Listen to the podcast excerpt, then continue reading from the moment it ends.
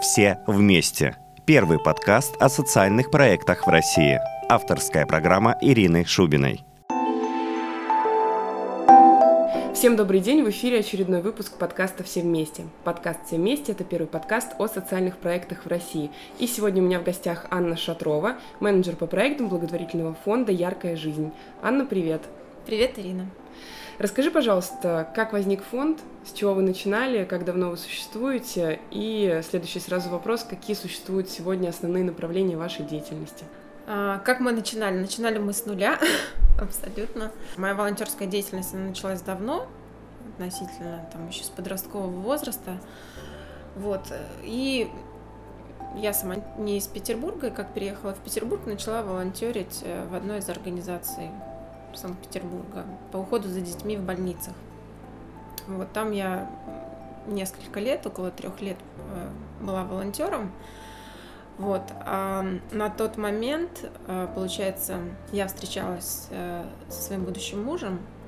Он знал, что я там занимаюсь детьми, мое сердце больше к детям расположено. А у него все время откликалась в сердце именно помощь пожилым людям. Мы открыли организацию, это было не так просто, как бы решили, а, чтобы в одной организации как раз-таки было несколько направлений, которые будет отвечать и пожилым, и молодым, получается, и маленьким детям. Вот, и мы начали заниматься регистрацией фонда. Это дело непростое, но все же, не знаю, даже если бы мы знали, как это будет все непросто, начали бы мы делать это или нет. Вот. Но появилась такая инициатива. Мы были не одни, как бы потянулись наши друзья, которые поддержали тоже это дело, и как бы мы начали двигаться. Первое, помню, наше мероприятие было это вообще там четыре волонтера, наши друзья, там два плюшевых костюма, как бы никакой особой программы. Но все же мы начали как бы как-то двигаться. Понятное дело, что и волнительно было, и какие-то ошибки, может быть, были. Но мы начали заниматься благотворительной деятельностью потихоньку. Вот у нас есть три основных направления. Это помощь пожилым людям одиноким, а, помощь детям-сиротам и детям с тяжелыми заболеваниями. Начали мы как наверное, можно так сказать, через сарафанное радио, через своих друзей. Наши друзья заинтересовались, плюс там друзья друзей, и уже мы начали делать волонтерские встречи, придумывать какие-то проекты, что-то организовывать и потихоньку-потихоньку начали двигаться. Сейчас э, на данный момент мы курируем два детских дома. Один в Санкт-Петербурге, а второй, получается, в Пушкине. Вот, там работаем э, с, с подростками, детьми, будущими выпускниками, с детьми среднего возраста, ну и с малышами, соответственно. Вот. Там, получается, в одном из детских домов у нас волонтер ездит каждую неделю. Как бы не все так просто нам тоже давалось.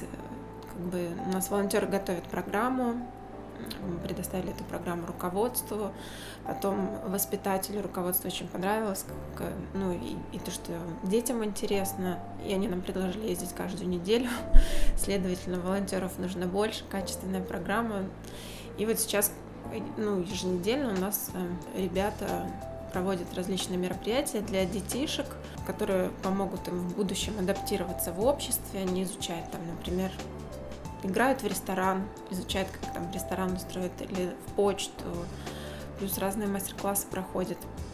Вот. Также мы понимаем, что, например, работать только с детьми в рамках детского дома это очень мало, в том плане, что дети, они не подготовлены к самостоятельной жизни, и они, получается, после девятого класса покидают детский дом. Это возраст 16 лет в основном.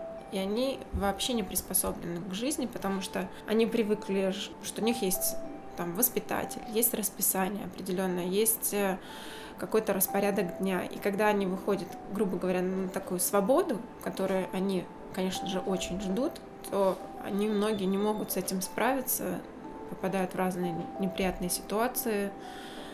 Мир достаточно жесток. Тоже есть люди, которые хотят как-то навредить этим ребятам, наживиться на них. Мы поняли, что такая проблема есть, и вот э, стали курировать выпускников э, детского дома пока только тот, который находится в Пушкине.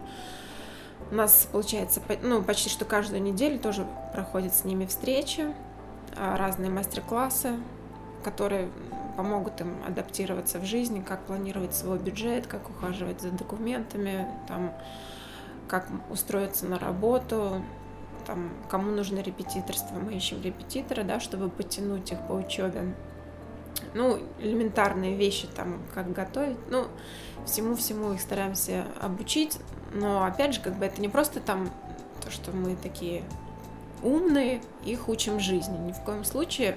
На протяжении нескольких лет, пока мы их вели в детском доме, у нас уже сложились с ними дружеские отношения, со всеми такие дружеско-наставнические. И поэтому наша задача, наверное, через дружбу их поддержать, им помочь, быть, может быть, там старшей сестрой, старшим братом, которые помогут им не потеряться в этой жизни. Также мы сотрудничаем с детским хосписом. Это в рамках нашей деятельности помощь детям с тяжелыми заболеваниями. Э, сотрудничаем с хосписом, который у нас на Бабушке находится, с отделением Вольгина, э, с детским отделением в э, поселке Песочно также. Тут тоже разные есть у нас проекты, как праздничные, например, сейчас мы готовим праздник э, к дню рождения хосписа, плюс э, День защиты детей будет 1 июня, потом пикник 2 июня будет выездной. А, плюс у нас ходят волонтеры в детский хоспис в игровую помогают, элементарно просто там побыть с ребенком, погулять, поиграть с ним, потому что в основном там находятся дети с мамочками, но у мам тоже есть у некоторых работы, либо другие дети, и они отлучаются на несколько часов. И волонтер получается такой маленький спасатель, который может ее выручить и провести с ребенком 4-3 часа. Так как дети там э, находятся с разными заболеваниями, то тут требуется специальная подготовка. Волонтеры проходят обучение в хосписе, как общаться с детьми, что корректно, что некорректно, там, как играть, какие вопросы задавать, какие не задавать. Вот, но так сказать, уже тоже несколько лет мы сотрудничаем, и волонтеров хочется привлекать туда больше и больше, ну, как и в любое другое направление, потому что чем больше людей, тем больше помощи ты можешь оказать. Вот. Плюс э, периодически э, мы оплачиваем какую-то операцию, лечение, вот уже, получается, у нас было несколько операций оплаченных, и сейчас готовится у нас к реализации мечта одной девочки, у которой онкология.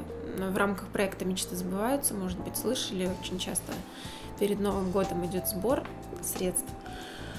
Вот, мы также собирали средства, и одна девочка у нас со своей мамой, она мечтала о поездке в Диснейленд, и вот э, на свой день рождения, 31 мая, она окажется в Диснейленде в Париже, так что мы тоже сейчас в предвкушении, как ей вручить этот сюрприз, потому что она еще не знает, что ее ждет.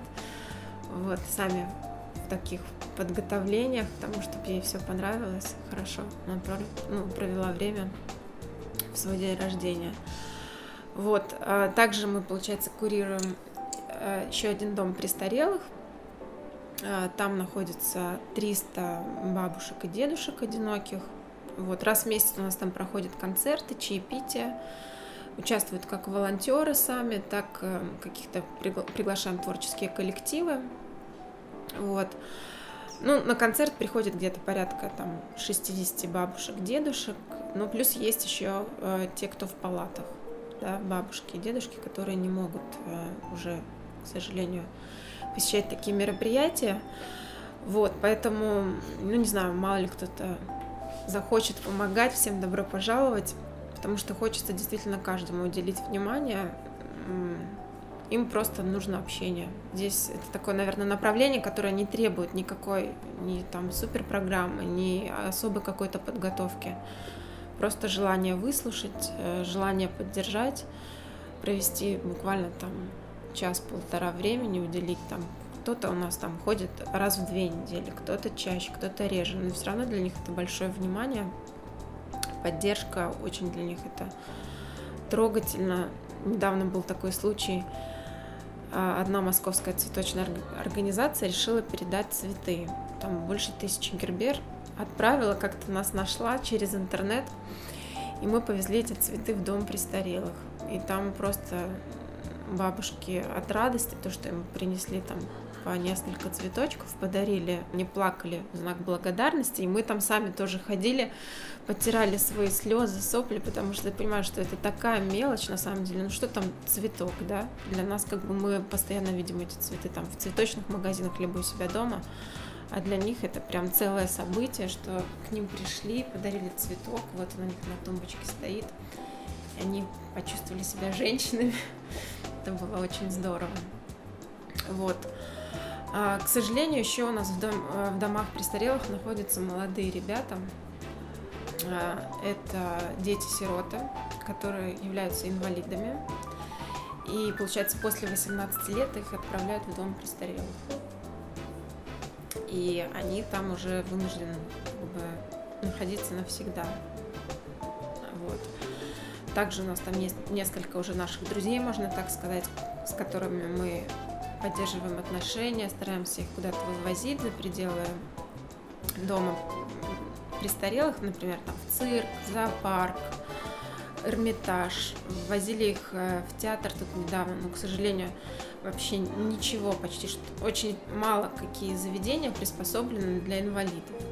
И мы поехали с ними в театр, мы надеялись, что там, может быть, хотя бы какие-то будут подъемы. Были огромные высокие старинные лестницы, да. А один из парней у нас, он такой лежачий, получается, у него очень тяжелая коляска. У нас там четверо парней, еле все это подняли. Вот, и как бы желание вывозить есть, есть люди, которые, да, готовы там сопровождать, вывозить, привозить, но, к сожалению, у нас, ну, не приспособлены никак для инвалидов. Вот они мечтали поехать в цирк, и мы смогли вывести только одну девушку, она была вот в инвалидной коляске, потому что как-то ее мы смогли снизу поставить. А, например, там, если чуть коляска уже побольше, то, как бы, к сожалению, нас не смогли уже принять. И, получается, много интересных событий проходит как бы, мимо ребят, которые, может быть, немножко другие, не такие, как мы. Но при этом они очень позитивные, они очень такие искренние, активные, жизнелюбивые. Иногда мы приходим, просто у них учимся жизни, потому что это столько позитива, это столько энергии, и ты думаешь, кто кому помогает. Вот это очень здорово. Ну, это такое, то что текущая деятельность, которая у нас идет постоянно. Есть еще разовые проекты, которых тоже много, есть большие, есть поменьше. Угу. Вот, но это из того, что текущее. Угу. Ты очень много рассказала. Да, я стала говорить. Я так поняла, что все вот эти мероприятия, события и проекты вы ведете с помощью волонтеров, потому что то, что ты перечислила, конечно, это действительно впечатляет. Вопрос, где вы их в таком количестве берете? Как вы вообще с ними работаете? Обучаете ли вы сами или передаете их обучение, вот как ты уже сказала, в хоспис, да, например? И через какие каналы их привлекаете? И кто эти mm-hmm. люди чаще всего? Кто, кто, кто к вам приходит? Молодежь или больше уже более взрослые ребята или подростки? Как мы их привлекаем, дорогие наши волонтеры? Это действительно потрясающие люди, которые несмотря на то, что жизнь такая активная, готовы выделить свое время, потратить свои силы, эмоции. Эм, как я уже вначале сказала, мы начинали как бы с друзей друзей. Потом это начало как бы потихоньку обрастать. Очень нам помогла такое событие, как ярмарка волонтерских вакансий, которая уже, получается, проходила четыре раза. Плюс э, я веду благотворительную рубрику в молодежном журнале Living Life. Вот, много также читателей, которые прочитали какую-то статью, откликнулись, позвонили, написали, и сейчас они уже там курируют какое-то направление даже. Как мы работаем с волонтерами? Вот, наверное, до, до мая у нас проходило так, что у нас были встречи с волонтерами два раза в месяц. Раз в две недели по четвергам с 7 до 9 Невский 100 у нас проходили вот эти встречи волонтеров.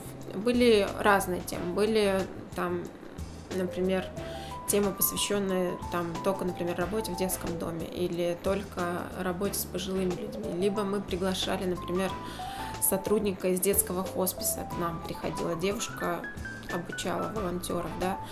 А, плюс э, приходил к нам однажды э, Ваня Гутуров из волонтерской службы. Тоже проводил для нас такой как тренинг, мастер-класс.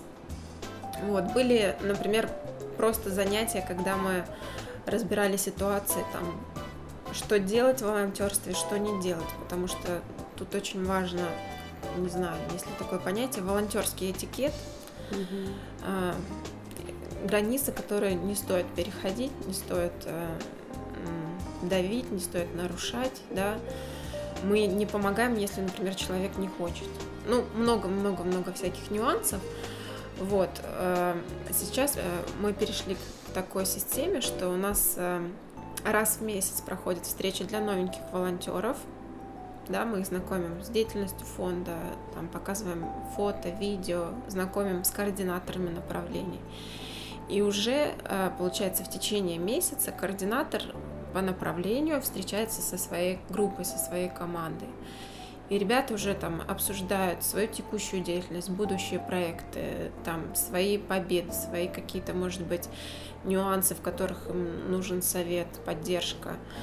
Вот. И э, раз в сезон у нас сейчас будут проходить такие большие встречи, как, э, можно сказать, презентация для новеньких, э, тех, кто только думает, может быть, о волонтерстве, еще думает, приходить, не приходить к нам в фонд. Вот. И плюс это будет э, такая как отчетная встреча, что мы сделали за сезон, какие у нас достижения, какие планы на будущее. Вот. Так что всем добро пожаловать. А сколько у вас примерно всего волонтеров сейчас? Примерно у нас около 250 волонтеров, да, на регулярной основе? На регулярной основе. Мы фонд, получается, относительно молодой. Мы существуем четвертый год. В январе 2011 мы открылись. А есть волонтеры, которые готовы там участвовать только в каких-то разовых мероприятиях. Вот он готов раздавать листовки там в каком-то проекте, и все. Вот э, там раз в сезон он готов себя посвятить этому. Кто-то готов быть только, например, с пожилыми людьми, и все. Я только с бабушками, вы меня не трогайте. Кто-то готов там только с детками. Или, или есть волонтеры, которые на подхвате. Вот как бы для него это может быть как хобби, он готов там во всем участвовать, во всем помогать, развивать фонд. Вот. Есть волонтеры, которые, например, э, не помогают ни с бабушками, ни с дедушками, но волонтеры пробона, которые готовы своими профессиональными какими-то качествами помочь, поддержать фонд. Например, дизайнер или фотограф, да, может показаться, ну, типа, ты не помогаешь конкретно, да, да человеку, но на самом деле это колоссальная помощь, потому что это также помогает привлечь большее количество волонтеров, какие-то средства, следовательно, это больше помощи тем людям, которые нуждаются. Если говорить про пиар фонда, ведете ли вы такую работу? Если да, то что делаете в основном? И какие каналы используете для того, чтобы рассказывать о себе? А, что касается нашего пиара, то, наверное, наш лучший пиар – это наши дела. Мы фонд, который не поддерживается какой-то, например, организацией конкретной. А у нас в фонде три сотрудника, да, эм, я еще одна девушка, менеджер и бухгалтер. И мы занимаемся как бы всей документационной работой, мы также занимаемся и пиаром, и всем, чем можно только заниматься, да. Бывает, э, что откликается, например, кто-то готов там сделать перепост, да, в социальных сетях. Мы пишем вот, э, получается, каждый месяц, ну, почти что в каждый, каждый месяц э, в журнал Living Life благотворительные статьи, плюс такие мероприятия, которые организованы, например, для всех некоммерческих организаций города. Там вот будет, например, в июне день открытых дверей для фондов. А, либо ярмарка волонтерских вакансий, либо фестиваль «Добрый Питер». За счет этого как бы мы нарастаем какой-то узнаваемостью. Вот. Ну, в декабре месяце у нас был огромный проект. Э, Наверное, многие о нас услышали благодаря этому проекту. Это был проект на помощь Дальнему Востоку. Э, Мы собирали подарки а, для детей-сирот, а, для семей а, с детьми, пострадавшими от наводнения на Дальнем Востоке. Плюс собирали гуманитарную помощь, одежду, ну не только для детей. Вот. И в декабре месяце мы отправили самолет МЧС, получается, в Благовещенск. И мне кажется, этот проект, он объединил город, да, по крайней мере, те, кто а, люди узнал об этом проекте. В центральном районе очень много людей откликнули, откликнулось. Плюс кто-то видел по телевидению, э, телеканал Санкт-Петербург снимал репортаж про, про этот проект. И за счет, э, наверное, вот такого большого проекта, потому что люди э, ну, не остались равнодушными, все помнят это страшное наводнение, которое было в прошлом году. И за счет этого потом были упоминания и в СМИ, и по телевидению. Наверное, я думаю, что лучший пиар – это дела. Как бы, если есть дела, то есть о чем говорить. На пустом месте это зачем? Угу. Ведете ли вы какую-то фандрайзинговую деятельность? А, фандрайзинговую деятельность мы ведем, потому что да, как бы у нас нет какой-то конкретной организации, которой, которой мы прикреплены. Значит, фандрайзинговая деятельность. У нас есть, например, э, наш счет, да, который открыт, плюс э, периодически мы проводим какие-то благотворительные мероприятия, которые э, могут привлечь средства. Совсем недавно у нас был благотворительный спектакль «Сын». А билеты продавались в театральных кассах на этот спектакль. А он, получается, был также сделан руками, ногами волонтеров, я даже не знаю, как по-другому сказать. Вот. И это также позволяет привлечь средства. Плюс э, городские какие-то мероприятия, например, там до, Добрый Питер, либо какие-то благотворительные ярмарки по хендмейду. У нас волонтеры делают иногда всякие красивые там открытки, украшения для того, чтобы мы их, получается, за пожертвования бы тоже ре- реализуем.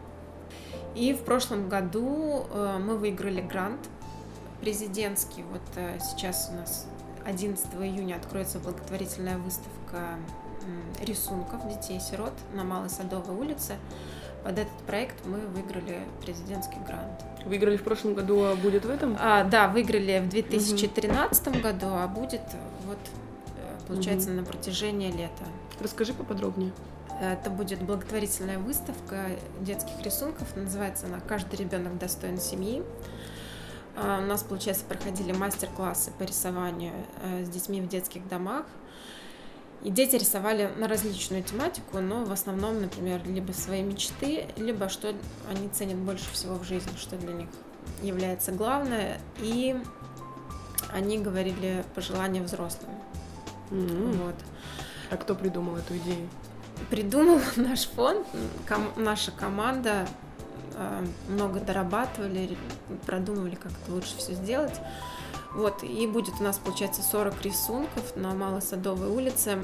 Э, выставка сама направлена больше на усыновление детей, не просто как бы показать рисунки, пос посмотрите, там дети умеют рисовать. Наш основной призыв будет это как усыновить ребенка или как э, оформить опеку. Мы подключили под этот проект еще два фонда. Один из них это родительский мост, который готовит будущих родителей. И плюс э, московский фонд э, «Измени одну жизнь». Тоже сейчас достаточно такой популярный фонд, у них огромная база видеоанкет детишек. Мы будем раздавать листовки, информировать людей о том, какая есть статистика по усыновлению по детям-сиротам, а, как получить информацию. А, любой желающий сможет позвонить по телефонам, узнать, что нужно для того, чтобы усыновить ребенка. Может он усыновить ребенка, не может. Разные-разные нюансы. Плюс у нас там будут прописаны шаги и информация о рисунках, получается, и пожелания детей взрослым. Вот, это, наверное, пожелания детей взрослым больше всего так меня коснулось, потому что Пожелания были различные. Например, одна девочка, она мечтает стать полицейским. Ее пожелание взрослым было лучше смотрите за, за детьми. Плюс очень многие дети желают, чтобы взрослые не ссорились, э, чтобы они любили друг друга, жили в мире, чтобы нашли свой путь. Дети, получается, которые уже насмотрелись достаточно, там за свой юный возраст, они обращаются ко всем взрослым. Это, наверное, такой призыв э, для всех взрослых, но также это призыв эм, обратить внимание на своих детях в семье. Потому что очень часто дети живут в семье, но они не получают нужного внимания, нужного общения. Ну, даже недавно я наблюдала такой случай. Мы сидели с друзьями в кафе, сидит мама, сидит папа, сидит ребенок, все в своих гаджетах. Вот они покушали, и каждый застрял в своих телефонах, чтобы внимание было на детях. И независимо от того, какой ребенок, да, у нас были дети, которые, например, с какими-то заболеваниями или как общество считает, что, например, с отклонениями какими-то, да, они также рисовали рисунки, и призыв тот, что каждый ребенок, он достоин семьи, независимо от того, маленький он, большой. У нас участвовали и подростки, и совсем малыши, там по пять лет. Каждый, каждый достоин семьи. Угу. Ну и последний мой вопрос. Очень многие фонды, они специализируются на чем-то одном. Ну, например, на детях, сирот mm или на пожилых. У вас э, три направления работы. Насколько это имеет свою специфику, как вот ты сама чувствуешь, и легко ли или сложно совмещать то есть, э, вот, например, у вас всего три сотрудника, и получается, что ты, да, курируешь одновременно и дом престарелых, и детский дом. Каково это? И, может быть, есть ли какие-то рекомендации для тех организаций, которые тоже имеют э, в своих сферах деятельности несколько направлений для, так сказать, оптимизации процесса? Потому что, мне кажется, переключаться, конечно, сложно. А, переключаться сложно, но интересно. А, это не трудно, если у тебя есть хорошая команда. Да, у нас, например, там два сотрудника всего, но у нас есть команда там людей, которые посвящены и готовы как-то помогать э, и курировать какое-то конкретное направление. И благодаря таким ответственным волонтерам, да, например, там, человек отвечает только за работу с выпускниками. И все, он э, там в течение недели, получается, работает с волонтерами. И он как бы сконцентрирован на одном деле. Нюансов очень много, получается, да, из-за того, что э, деятельность она разная. Кто-то готов там, например, жертвовать только на детей или только на бабушек. Это как бы каждый, получается, чему-то все равно одному склоняется. Вот. Но мой, наверное, совет это собрать правильных людей возле себя или возле этой деятельности, которые все равно будут отвечать э, за что-то одно. Я, может быть, как руководитель там именно проектов, я могу курировать что-то там в одном подправить, в другом подправить. Но все равно это все возможно благодаря э, тем ребятам, которые взяли на себя ответственность и ведут одно какое-то конкретное направление. Если говорить про три года вашей работы, какое бы ваше достижение ты бы могла назвать самым классным и твоим, наверное, ну, можно так сказать, самым любимым? Самое лучшее, наверное, достижение, проект, который нам дался труднее всего и которым мы больше всего довольны, это отправка самолета МЧС на Дальний Восток. Угу. Ну, вы, кстати, МЧС привлекали, да, получается? У вас было какое-то с ними взаимодействие, что-то вы а... как-то договаривались? У нас очень интересно получилось. Вот как раз-таки президент фонда э, Филипп Шатров, мой муж, он больше всего, наверное, взял ответственность за этот проект. Эм, это было все не так просто, как мы предполагали, да, мы сначала э, узнали, что можно отправить бортом МЧС, потом нам сказали, что нельзя. Мы думали, как там уже вроде Новый год, но нас быстрее нужно думать, как отправлять машиной, чтобы это успело дойти до Дальнего Востока. Вот. И потом просто мы, наверное, били во все колокола, потому что мы понимали, какая у нас огромная ответственность. Мы собрали такой большой груз. Это то, что нужно тем людям, которые находятся там на другом конце страны. Сколько всего вы собрали? У нас было 100 э, кубов, 9 тонн. У нас было, это я не могу сказать, много это или мало, да. 9 тонн это прилично. Э, э, это то, что было нужно тем людям. Mm-hmm. И они очень ждали. Э, там у нас, получается, штаб, э, был штаб, куда мы отправляли по чрезвычайным ситуациям. Вот. Ну, я думаю, что, наверное, такой самый простой совет или на то, что нам помогло, это никогда не сдаваться. Мы не отчаивались, мы как бы стучали во все двери, искали выход. Ну, с МЧС все да. уладилось. И с МЧС все уладилось. Мы написали письмо на сайте в министерство э, там, в самую в самую высшую инстанцию. Для нас удивительно, нам ответили. Нам ответили и отправили спецбортом для нас это была великая победа. Угу. Спасибо тебе большое, Аня, за рассказ. Спасибо большое, Ирина. Ну что ж, друзья, никогда не сдавайтесь и не забывайте, что великие дела должны быть добрыми. Это был подкаст «Все вместе», первый подкаст о социальных проектах в России. Меня зовут Ирина Шубина. До новых встреч!